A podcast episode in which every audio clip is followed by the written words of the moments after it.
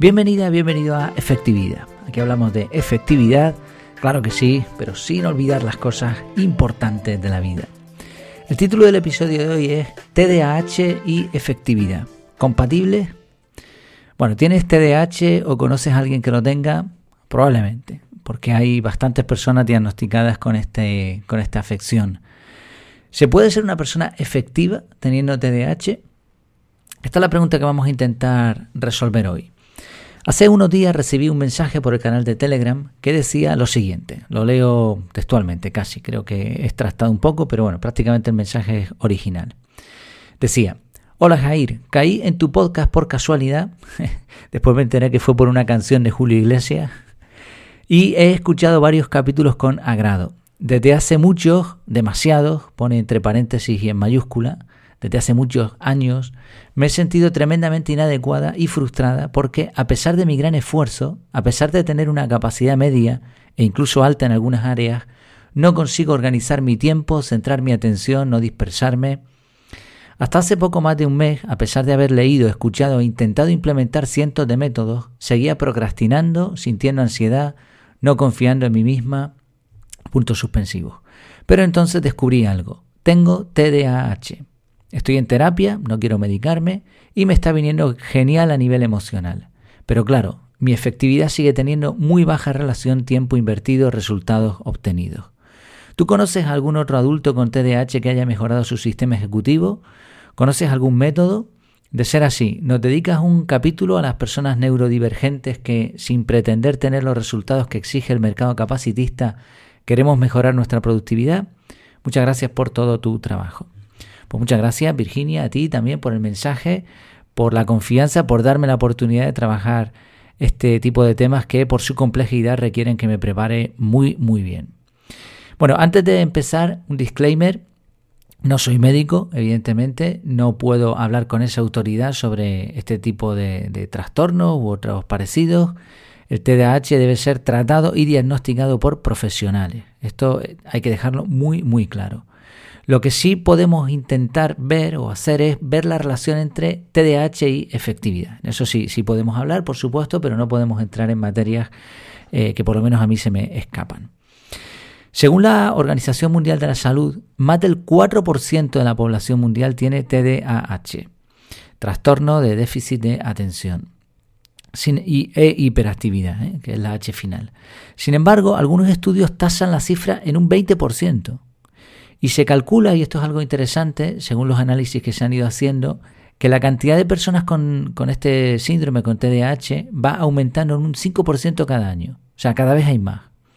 A esto hay que añadir que muchas personas no están diagnosticadas. Todo esto convierte al TDAH en uno de los trastornos más comunes en los niños y, y por supuesto en los adultos, muchos de ellos sin siquiera saberlo. ¿Qué es TDAH? Vamos a intentar resumirlo porque es algo que se sigue estudiando, pero básicamente es un trastorno crónico del desarrollo neuropsiquiátrico que afecta el desarrollo y funcionamiento de las funciones ejecutivas. Se caracteriza por fallos en la regulación de la atención, distracción moderada a grave, periodos de atención breve, o sea, demasiado breve, hiperactividad, a veces inquietud motora, no siempre, y comportamiento impulsivo. Y, mm, como comentaba Virginia y, también un artículo que citaré después, no siempre hay, eh, está la, hiperactividad envuelta. ¿eh? Muchas personas que tienen TDAH no tienen hiperactividad. Contrario a lo que dice la definición, o sea, sería un TDA, por decirlo así. Bueno. Uno de los síntomas más, más destacables y además parece ser contrario al nombre del trastorno es la capacidad de hiperfoco o hiperconcentración. Es decir, prestan atención excesiva a algo en momentos o situaciones donde se supone que deberían estar en otro sitio. Esto es algo muy común en una persona con TDAH. Está en su mundo. Y en su mundo está súper enfocado, súper concentrado, pero no quizá en el momento que sea más adecuado por, la, por el entorno, por las circunstancias. Los resultados de tener TDAH se extienden desde la edad infantil hasta la edad adulta y dificultan sobre todo, sobre todo el aprendizaje y las relaciones sociales. No tanto así otras, otras cosas importantes también en la vida. Me gustó mucho algo que dijo Virginia en su mensaje, y, se lo dije ¿no? en su momento, pero la conversación fue más, larga. Ella dijo neurodivergentes en un mercado capacitista. Busqué la expresión, de hecho, capacitista y, lo puedes buscar en internet, verás que es muy interesante. Eh, al final no se trata de lo que uno da, sino de si el entorno sabe valorar lo que puede dar y la forma en la que lo hace. Parece que todo debe ser cuadriculado y desde que se ve un círculo, pues hay personas que se vuelven locas, ¿no? Y, eso es lo de mercado capacitista. Obviamente el TDAH existe, no podemos decir lo contrario, negarlo sería irresponsable. Y aunque no sea un problema grave comparado con otros, obviamente, es evidente que a nivel neuronal algo anda mal, o al menos funciona de manera muy distinta a la mayoría de personas. Pero también es cierto eso, que vivimos en una sociedad muy capacitista, donde se pone una especie de norma para definir quién es válido y quién no lo es. Una prueba de ello es el test de inteligencia, que solo favorece a los que tienen una alta capacidad matemático-lógica. La mayoría de los artistas o deportistas de élite o de, las personas más millonarias que hay ahora mismo en el planeta no pasarían este test. Y sin embargo, nadie duda del valor de sus capacidades. se valora Incluso la educación seglar está orientada a una forma de comportamiento en el que la persona con TDAH no va a encajar. Y esto es un problema, pero no es un problema tanto de la persona, sino de ese, molde que se ha intentado imponer en el mundo.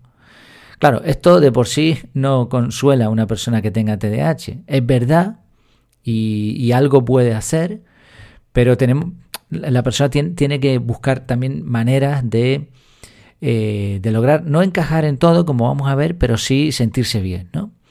En la conversación con Virginia le hice referencia a un artículo que leí hace tiempo y con el que yo también me sentí identificado. No lo voy a leer todo, te dejaré el, el, artículo en las notas, en el canal de Telegram te lo pondré aparte, pero sí me gustaría citar una sección, una sección cortita, pero el artículo es bastante largo y, bueno, ya verás con esta sección te vas a dar cuenta de, cómo está hecho este, este, artículo. Está en inglés, mm, lo he, usado la traducción de Google, aunque he tenido que limarla un poco porque había cosas que, que no se entendían del todo bien. Diría algo así. En el show de Truman, el personaje de Jim Carrey es una estrella de telerrealidad, pero no lo sabe. Cada persona con la que interactúa es un actor. Su ciudad natal es un set de grabación. Truman casi llega a la mediana edad sin saberlo, a pesar de muchos indicios de que algo está sucediendo. Una luz del escenario cae del cielo a la calle a su lado, su esposa recomienda con entusiasmo ciertos productos para el hogar, incluso cuando no hay nadie cerca para escucharla. Sus planes de dejar la ciudad siempre se ven frustrados por tormentas repentinas o la construcción de carreteras. Su vida se ha caracterizado por este tipo de pistas perdidas. Para Truman, sin embargo, son solo caprichos inexplicables de la vida normal que presumiblemente otras personas también experimentan. Aunque no hice la conexión en el momento en que vi la película, con frecuencia he tenido una sensación similar de que estoy experimentando la vida de manera diferente a casi todos los que conozco. Desde que tengo memoria, parecía que a otras personas les resultaba mucho más fácil hacer la mayor parte de lo que implica la vida cotidiana. Mi sensación era que me había perdido algún anuncio importante en algún momento o que todos los demás habían recibido algún tipo de entrenamiento secreto para la vida adulta de persona normal, que les permite manejar hazañas como seguir una receta correctamente, estudiar, mantener un hogar y lograr metas en un plazo superior a una tarde. Parece que este entrenamiento perdido también cubría muchas habilidades sociales, como decir cosas sin ensayarlas mentalmente primero, devolver artículos defectuosos a la tienda o responder una pregunta que no esperaba que alguien le hiciera. Especialmente cuando entré en la edad adulta, todos los demás parecían ver todas estas cosas de la vida cotidiana sin mucha inquietud mientras que para mí todo se sentía complicado y peligroso, requiriendo una especie de estresante malabarismo mental en el que no era muy bueno. Muchas tareas se sentían tan difíciles de manejar que rara vez las terminaba. Traté de organizar mi vida en torno a no tener que hacerlas. Bueno, como digo, dejaré el artículo completo. Eh, es un artículo que te remueve los sentimientos. Y si has pasado por algo así, te hace hasta llorar. Como dije antes, es un artículo en el que yo me sentí identificado porque, aunque no tengo diagnosticado TDAH, mi mujer y otras personas que me conocen creen que algo debo tener. Mis sensaciones son las mismas que se relatan en el artículo, las que acabo de leer. Mm, me encuentro desde pequeño de la misma manera. No me quejo porque con esfuerzo he salido para adelante, así que no es algo que me haya preocupado demasiado. Quizá mm, es que tenga un nivel bajo de este trastorno o a lo mejor es que he conseguido adaptarme bien, no lo sé. El caso es que, bueno, pues, pues recomiendo la lectura porque quizá te pueda haber identificado e incluso te pueda abrir el camino para una solución, como le pasó al escritor eh, o a Virginia también, ¿no? que comentaba. La cuestión es, visto lo visto, ¿se puede ser alguien efectivo con TDAH? Bueno, la respuesta es no y sí. Si lo que queremos es encajar en un mundo cuadriculado, no vamos a poder ser alguien efectivo. Esto hay que dejarlo claro. ¿Por qué? Porque para ser igual que los demás y conseguir los mismos objetivos, vamos a tener que gastar muchos recursos, principalmente tiempo y recursos cognitivos y emocionales. Nos va a costar el doble o el triple hacer lo mismo que otros hacen con facilidad. Y eso no es efectividad. Por eso, una primera recomendación es esforzarnos por encajar solo cuando valga la pena. Y decía una cosa muy interesante en la conversación eh, que tuve con Virginia, no todo el mundo puede ir a las Olimpiadas y no pasa absolutamente nada. Y esto hay que entenderlo. Las personas con TDAH no van a conseguir los mismos objetivos con la misma facilidad que el resto de personas. Pero el resto de personas no van a conseguir los mismos objetivos que consiguen otros. No todo el mundo va a ir a las Olimpiadas porque no está capacitado para eso. No todo el mundo va a conseguir lo que puede conseguir alguien con TDAH y con ese hiperfoco, esa supercapacidad que también tiene. Entonces no queremos quitar el, problema, el trastorno, pero cada persona puede lograr mucho enfocándose en lo que realmente le interesa. Entonces este, este es un primer punto. Elegir con rifle de francotirador cuáles son van a ser, cuáles van a ser, perdón, nuestros objetivos. Otra cuestión, en el artículo, el, autor del artículo dice que vio la luz cuando empezó a medicarse. Parece ser que a bastantes personas les va bien la medicación y con eso solucionarían gran parte del problema. Encontrar la medicación y la dosis adecuada es complejo, por eso decíamos al principio que esto tiene que ser con ayuda de un especialista. Pero quien lo consigue habla bien. No todo el mundo habla bien, algunos sí, parece que una gran parte sí, otros no. Para otras personas la terapia es la solución. Una terapia conductual probablemente, yo no entiendo demasiado de eso, pero, pero ir a, un profesional que te ayude a comprender cómo te sientes e incluso a utilizar un poquito algunos trucos que te puedan llevar a soluciones, pues puede funcionar también. Esto lo debe valorar un especialista y cada persona tiene que decidir e irse probando. Tanto la medicación como la terapia van a conseguir arreglar el problema a un grado en el que podríamos ser igual de efectivos que el promedio o más. Sí, por eso la pregunta. No, ¿puede ser alguien efectivo con TDAH? No y sí. Por otro lado, el simple hecho de ser consciente de la situación va a ayudar mucho, porque vamos a entender cómo funcionamos y de qué manera manejar nuestro tiempo e intereses. Y el que otras personas sepan que tenemos TDAH puede ser bueno para tener relaciones personales sanas, porque van a comprender ciertos comportamientos que en un entorno normal podrían ser inadecuados. Eso sí, como decía Virginia en su mensaje, y esto me gustó también, la etiqueta de TDAH debe servir de flotador, no de excusa. Ya, vale, tienes este trastorno, perfecto, no pasa nada, hay cosas muchísimo peores por comparación, hay soluciones y puedes conseguir objetivos y puedes vivir perfectamente de una manera plena. Entonces, pero siempre que lo utilices de flotador, ¿no? Como algo para lo cual ser consciente y buscar soluciones, pero no como excusa. Vamos a repasar los tres puntos principales que hemos visto hasta ahora y después añadiremos alguno más.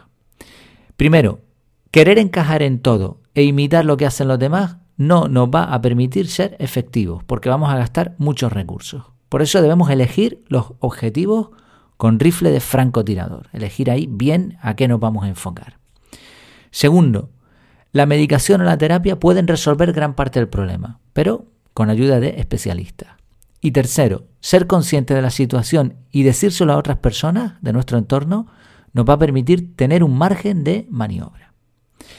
¿Hay más cosas que podamos hacer para ser alguien efectivo, una persona efectiva, aún con TDAH?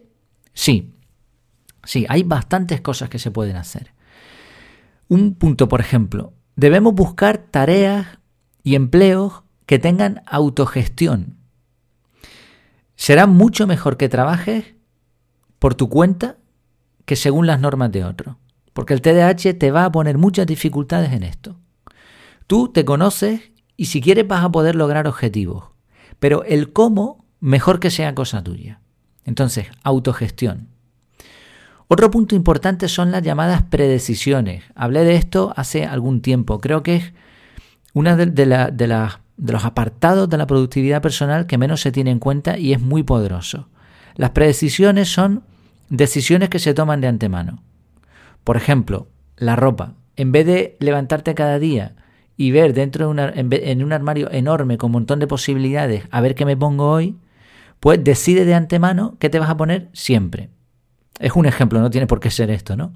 Hay personajes que por su gestión del tiempo necesitan, bueno, gestión del tiempo es una expresión equivocada, por, su forma de trabajo, deciden de antemano que siempre van a vestir de la misma manera. Así no se tienen que preocupar de eso, está predecidido.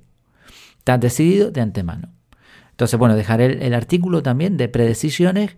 Esto nos va a liberar mentalmente un montón y a la persona con TDAH le va a permitir que sus recursos cognitivos se enfoquen en otros temas. Y en la misma línea, minimalismo. Minimalismo. Las personas con TDAH tienen muchos problemas para ordenar, para organizar. Su entorno suele estar desordenado. Bueno, pues la solución aquí es tener menos cosas. Esto es una solución para todo el mundo, pero probablemente va a haber más resultados una persona con TDAH. Cuantas menos, cuantos menos objetos tengamos y acumulemos, más sencilla va a ser nuestra vida. Entonces, este, esta vida de consumismo, de cada vez tener más y más, y objetos por aquí, comprar y comprar, y sobre todo ahora en las fechas en las que estamos, cuando estoy grabando el episodio, esto es un problema tremendo. Entonces, el minimalismo nos va a liberar. Y a la persona con TDAH le va a permitir eso, enfocarse en otras cosas y que su mente tenga menos razones, menos excusas para distraerse. Le va a pasar igual, ¿no? Pero desde luego no va a ser en esos objetos, por lo menos, ¿no? Otro punto más. Me preguntaba Virginia de alguna metodología de organización. Sí, hay metodologías de organización. El problema es que muchas son demasiado complejas. Y a las personas con TDAH les cuesta horrores Mm, conseguir rutinas. Entonces, el método que escojas debe ser un método sencillo e integral. La idea es parecida a lo de las predecisiones. Intentar que no te obligue a pensar mucho, que no sea demasiado complejo ponerse, ponerse con el método e integrarlo en nuestra vida. Yo creo que aquí el método CAR encaja perfectamente, a diferencia de otras metodologías que o bien no son integrales y por lo tanto solucionan pocas cosas, o bien son metodologías muy complejas. A mí por lo menos me ha venido muy bien este método y por eso me lancé también a, explicarlo a otras personas. Es un método sencillo que se tarda muy poquito en aprender y que permite además bastante flexibilidad porque la parte de, de planificación es mm, muy, muy personal y bastante creativa. Hay otras metodologías que quizá encajen en personas con TDAH, como podría ser Bullet Journal, por su carácter manual. Pero no iría a métodos complicados y a muchas de las cosas que se enseñan en productividad creo que probablemente no servirían para alguien con TDAH. Con un método integral ya habremos logrado mucho. Después el resto de cosas, el resto de trucos y hacks, eh, iría muy poco a poco probándolos de vez en cuando y sin darle demasiada importancia. Porque al final creo que la, lo que hace mover la aguja es, el, es la metodología integral. El resto son cosas que pueden mejorar nuestra productividad, pueden evitar que procrastinemos, pero tampoco van a solucionarnos la vida. Entonces, quizá yo, recomendaría aquí, creo, ¿eh? ojalá y no, no me equivoque demasiado, enfocarnos en un método integral sencillo. Otro punto más importante para el aprendizaje, evitar el aprendizaje formal. El aprendizaje formal nos va a encorsetar. Tendremos que, tener nuestros estudios y, los vamos a sacar. Las personas con TDAH pueden sacar perfectamente cualquier tipo de titulación, pero mm, llegado a ese momento, en la, etapa adulta, me parece que encaja mucho mejor el aprendizaje online. No el autodidacta, ¿eh? no confundamos. El autodidacta va a tener problemas la persona con TDAH, es mejor que alguien le guíe. Pero si puede ser de forma remota no, tanto remoto, sino eh, de forma que la persona pueda manejar su ritmo, pueda decidir cuándo va a aprender, pero dentro de un sistema. O sea, que tenga margen de maniobra, pero dentro de un sistema. Que no vaya totalmente por su cuenta y que tampoco esté totalmente definido los tiempos, los plazos, etc. Entonces aquí encaja muy bien el aprendizaje online y quizá la lectura, la lectura también, pero mm, la lectura a las personas con TDAH les suele costar bastante o, quizás no, el rendimiento de su lectura no sea suficiente. Entonces, cursos online de calidad. Eso creo que, sería una forma de aprender interesante para personas con TDAH. De calidad y, y, creo, y en este punto me voy a arriesgar a lo que voy a decir, creo que sería bueno que pagasen que, les costase un dinero, porque les va a obligar a terminarlo. Cuando cogemos cursos de mala calidad, gratuitos, eh, al final los terminamos abandonando y nos vamos acostumbrando a una, a una dinámica de, de, inscribirnos en cosas y no terminarlas. Y esto puede ser perjudicial, ¿no? Entonces, bueno, eh, sería una forma de, aprendizaje, creo, la más efectiva, eh, si, si, no me equivoco. De todas formas, como siempre, estas cosas pues se prueban. Un punto interesante también es la visualización.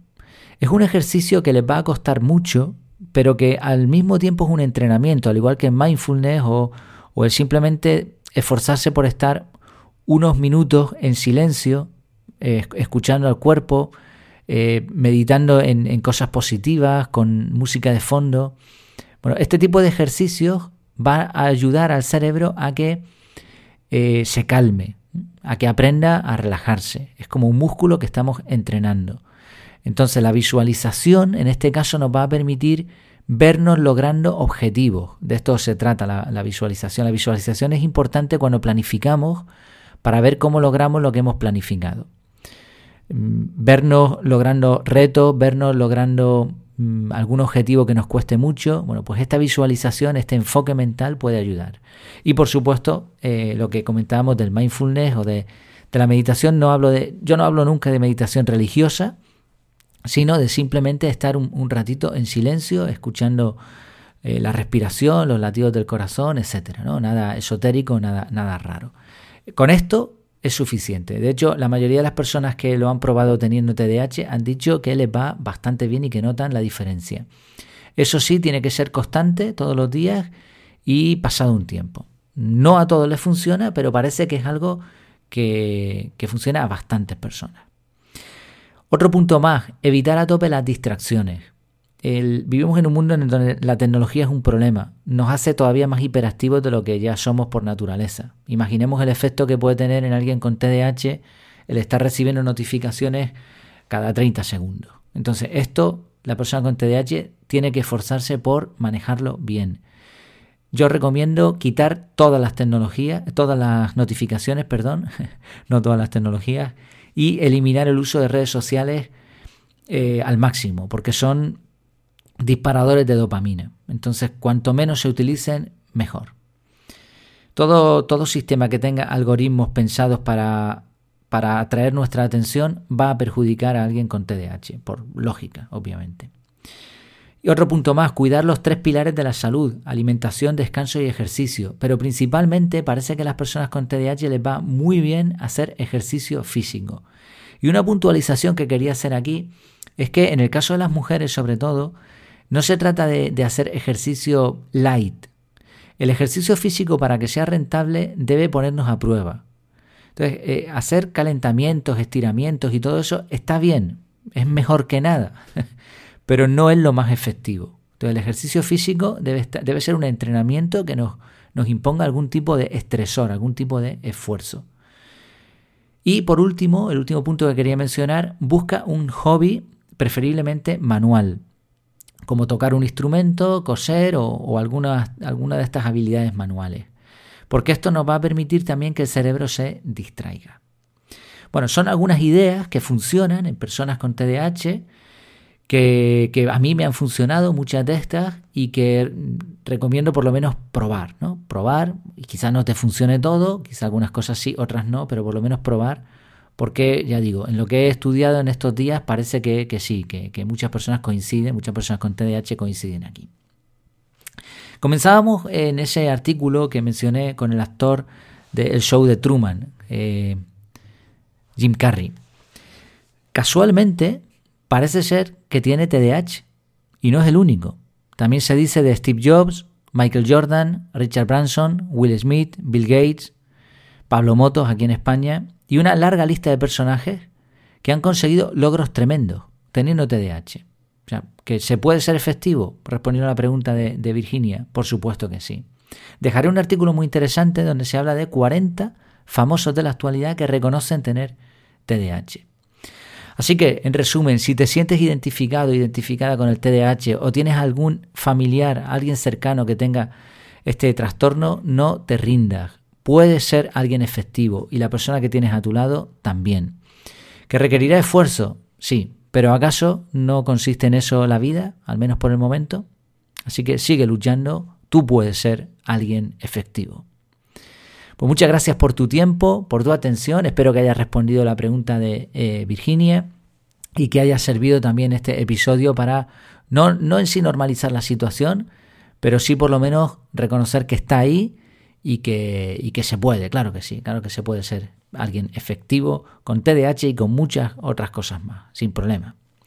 Así que nada, gracias, gracias por tu tiempo, por tu atención y hasta la próxima.